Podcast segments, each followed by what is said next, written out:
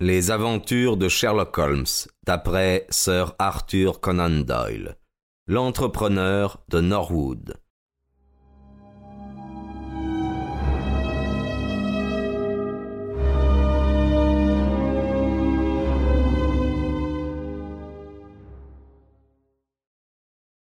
Un instant, dit Holmes. Qui vous a ouvert la porte? Une femme d'un certain âge qui devait être sans doute sa femme de charge. Ce fut elle qui vous annonça? Précisément, dit Macfarlane. Bien, bien, continuez, je vous prie. Macfarlane essuya ses tempes mouillées de sueur et continua son récit. Je fus donc introduit par cette femme dans le parloir où un souper frugal était préparé. Plus tard, M. Jonas Soldacre me conduisit dans sa chambre à coucher où se trouvait un énorme coffre-fort. Il l'ouvrit, en sortit une liasse de papier que nous parcourûmes ensemble. Nous terminâmes entre onze heures et minuit. Il me fit remarquer alors qu'il ne fallait pas déranger sa femme de charge et me fit sortir par la porte vitrée qui était restée ouverte. Le store était-il baissé? demanda Holmes. Je n'en suis pas sûr, mais mais je crois qu'il l'était à moitié. Oui, je me rappelle maintenant qu'il le fit monter pour ouvrir la porte-fenêtre toute grande. Je ne pus trouver ma canne et il me dit Cela ne fait rien, mon garçon. J'espère maintenant que je vous verrai souvent. Je la garderai jusqu'à ce que vous veniez me la réclamer. Je le quittai, le coffre-fort ouvert et les papiers rangés en paquets sur la table. Il était si tard que je ne pouvais songer à retourner à Blackheath. Je passai donc la nuit à l'hôtel Anerley Herms et je n'ai rien su de plus jusqu'à ce matin où j'ai appris cet horrible drame. Avez-vous encore quelque chose à lui demander, monsieur Holmes? dit Lestrade, dont les sourcils s'étaient plus d'une fois froncés pendant le cours de ce récit. Non, jusqu'à ce que je sois allé à Blackheath. Vous voulez dire euh, Norwood fit Lestrade. Oui, oui, oui, sans doute, c'est ce que je voulais dire, répondit Holmes avec un sourire énigmatique. Lestrade avait appris par plus d'expérience qu'il n'eût voulu l'avouer que ce cerveau d'acier était de taille à dénouer des énigmes insolubles pour lui. Je le vis regarder mon ami avec curiosité. Je serai heureux de vous parler tout à l'heure, monsieur Sherlock Holmes, dit-il. Et maintenant, monsieur Macfarlane, deux de mes agents sont à la porte et un fiacre vous attend en bas. Le malheureux jeune homme se leva, et après avoir jeté vers nous un regard suppliant, quitta l'appartement. Les agents le conduisirent au fiacre, mais l'estrade resta. Holmes avait ramassé les pages du brouillon du testament et les regardait avec le plus vif intérêt. Il y a quelque chose dans ces documents, n'est-ce pas, Lestrade? dit-il en les lui tendant. L'inspecteur les regarda d'un air embarrassé. Je puis lire les premières lignes, celles du milieu de la seconde page et quelques-unes à la fin. Elles sont nettes comme des caractères d'imprimerie, mais l'écriture des autres pages est détestable, et il y a même trois endroits que je ne puis déchiffrer. Bien, que dites-vous de cela? demanda Holmes. Eh bien, qu'en dites-vous, vous? Cela a été écrit dans un train. Les parties bien écrites l'ont été aux arrêts dans les gares, les mauvaises pendant le trajet, et les très mauvaises l'ont été aux aiguilles d'embranchement. Un expert scientifique vous dirait que cela a été fait sur une ligne de banlieue, car n'importe où, excepté près d'une grande ville, on ne trouverait autant d'aiguilles se succédant aussi rapidement. Si l'on admet qu'il a passé tout son voyage à écrire le testament, le train était un express qui ne s'est arrêté qu'une fois entre Norwood et London Bridge. Lestrade se mit à rire. Ah, vous êtes trop fort pour moi quand vous commencez vos théories, monsieur Holmes, dit-il. Mais est-ce que tout cela a trait à l'affaire? Cela corrobore tout simplement la déclaration du jeune homme sur ce point que le testament a été fait par Jonas Soldacre au cours de son voyage. C'est curieux, n'est-ce pas, d'avoir confectionné un semblable document dans de pareilles conditions?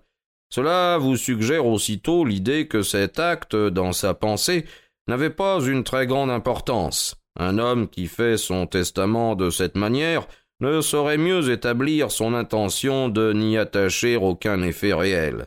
Et pourtant, à ce moment, il a signé son arrêt de mort, dit Lestrade. Vraiment? Vous ne le croyez pas, vous? Oh, c'est possible, mais je ne trouve pas l'affaire élucidée en ce qui me concerne. Pas élucidée Eh bien, quelle affaire trouveriez-vous claire sinon celle-ci? Voilà un jeune homme qui apprend tout à coup qu'après le décès d'un vieillard, Il bénéficiera d'une fortune. Que fait-il? Eh bien, sans rien révéler à personne, il, donne un prétexte pour s'absenter, va le soir même rendre visite à son client, attend le moment où la seule personne qui habite la maison se soit mise au lit, et alors, dans la solitude, il assassine ce vieillard dans la chambre, brûle le cadavre sur un tas de bois et va coucher dans un hôtel voisin. Les taches de sang dans l'appartement et sur la canne sont très légères. Il est probable qu'il avait présumé qu'il pourrait accomplir son crime sans trop d'effusion de sang, et il n'avait pas hésité à croire que si le cadavre avait pu être consumé, le genre de mort de sa victime serait demeuré inconnu, et aurait empêché les soupçons de se porter sur lui. N'est-ce pas évident? Je trouve même, mon cher Lestrade, que cela paraît trop évident, dit Holmes. Parmi vos nombreuses qualités, il vous manque l'imagination.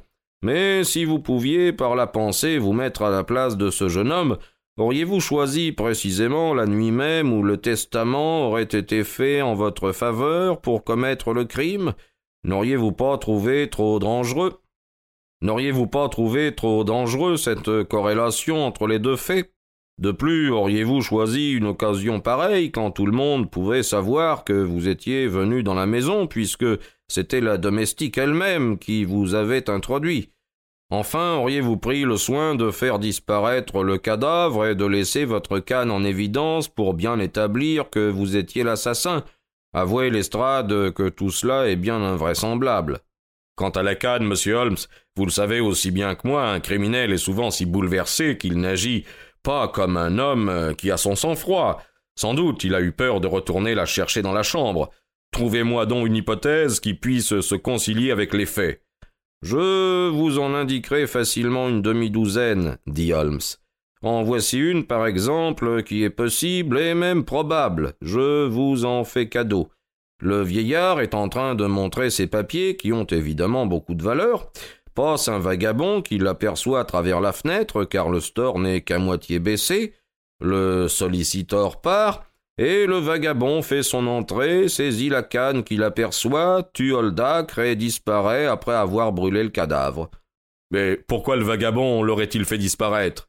Eh bien, et Macfarlane, pourquoi l'aurait-il brûlé? Afin de faire disparaître toute preuve. Un vagabond eût tout aussi bien éprouvé le besoin de cacher l'assassinat. Mais comment un vagabond n'aurait-il rien volé? Eh bien, parce qu'il n'aurait jamais pu négocier ses valeurs. Lestrade secoua la tête, bien qu'il me parût avoir quelque peu perdu de son assurance. Eh bien, monsieur Sherlock Holmes, cherchez donc votre vagabond, et pendant que vous le chercherez, nous, nous tiendrons notre homme. L'avenir dira qui de nous deux avait raison. Mais remarquez ce détail, monsieur Holmes. Aucun document à notre connaissance n'a été enlevé, et seul notre prisonnier n'avait aucune raison de les prendre, puisqu'il était légataire et que, par suite, il devait les avoir plus tard. Mon ami sembla frappé par cette observation. Je vous accorde que les apparences sont tout à fait favorables à votre système, dit-il. Je veux seulement vous démontrer qu'il y en a d'autres possibles.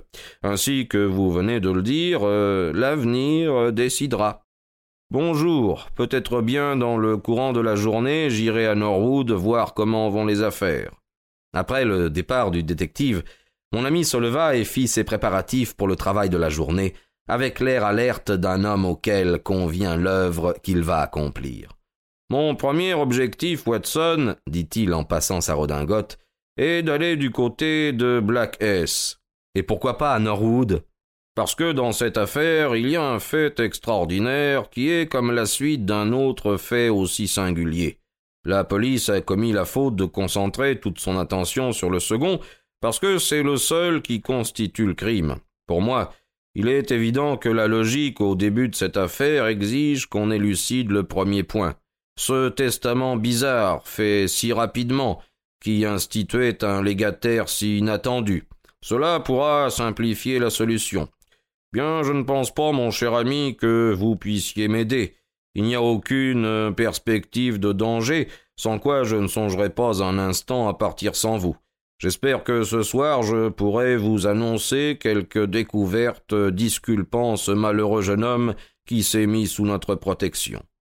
Mon ami rentra tard, et je vis de suite assez très fatigué, à sa figure anxieuse, que le grand espoir qui l'avait soutenu le matin avait été déçu. Pendant une heure, Il joua du violon, cherchant à calmer l'agitation de ses nerfs. Enfin, il jeta son instrument et me fit un récit détaillé de ses mésaventures. Tout va mal, Watson, aussi mal que possible. J'ai fait bonne contenance devant l'estrade, mais vraiment je crois que pour une fois l'animal est sur la bonne piste, comme nous sur la mauvaise. Mon instinct penche d'un côté, les faits matériels de l'autre, et il est fort à craindre que les bons jurés anglais n'auraient pas le degré d'intelligence qui leur permettrait de croire plutôt à mon système qu'aux faits positifs établis par l'estrade. Êtes-vous allé à Black S? Oui, Watson, j'y suis allé et je n'ai pas tardé à me rendre compte que Feu Holdacre était un fameux gredin. Le père de Macfarlane était parti à la recherche de son fils, la mère seule était à la maison. Une petite femme aux cheveux frisés, aux yeux bleus, toute tremblante de crainte et d'indignation. Bien entendu, elle ne pouvait admettre même la possibilité d'un crime commis par son fils, mais elle n'exprima ni la moindre surprise ni le moindre regret de la mort d'Oldacre. Au contraire, elle m'en parla avec tant d'amertume qu'inconsciemment son attitude venait fortifier le système de la police, car certainement si son fils l'a entendu parler de cette façon, il a dû être prédisposé à la haine et à la violence. Il ressemble plus à un singe méchant et rusé qu'à un être humain, me dit-elle. Et il en a toujours été ainsi, même pendant sa jeunesse. Vous l'avez connu à cette époque? Oh oui, oui, je l'ai bien connu. Il avait même demandé ma main. Dieu merci, j'ai eu le bon sens de le refuser, pour épouser un homme meilleur bien que moins riche. J'étais même fiancé avec lui, monsieur Holmes, quand on me raconta sur son compte une histoire ignoble il avait enfermé un chat dans une volière. Je fus si épouvanté de sa cruauté que je ne voulus plus le voir. Elle chercha dans son bureau et trouva enfin une photographie de femme lacérée par des coups de canif. C'est ma photographie, dit-elle. Il me l'a retournée dans cet état, le jour de mon mariage, accompagné de sa malédiction. Eh bien, lui dis-je, au moins il vous a pardonné maintenant, puisqu'il a laissé toute sa fortune à votre fils. Ni mon fils, ni moi ne voulons rien de Jonas Oldacre, qu'il soit en vie ou qu'il soit mort, s'écria-t-elle avec énergie. Il y a un Dieu au ciel, monsieur Holmes, et ce même Dieu punira ce méchant homme, et démontrera quand le moment sera venu que les mains de mon fils ne sont pas souillées de son sang. J'essayai de la sonder à plusieurs reprises, mais je n'arrivai à rien obtenir qui fût de nature à appuyer notre hypothèse que semblait au contraire infirmer certains détails. J'y renonçai et partis à Norwood.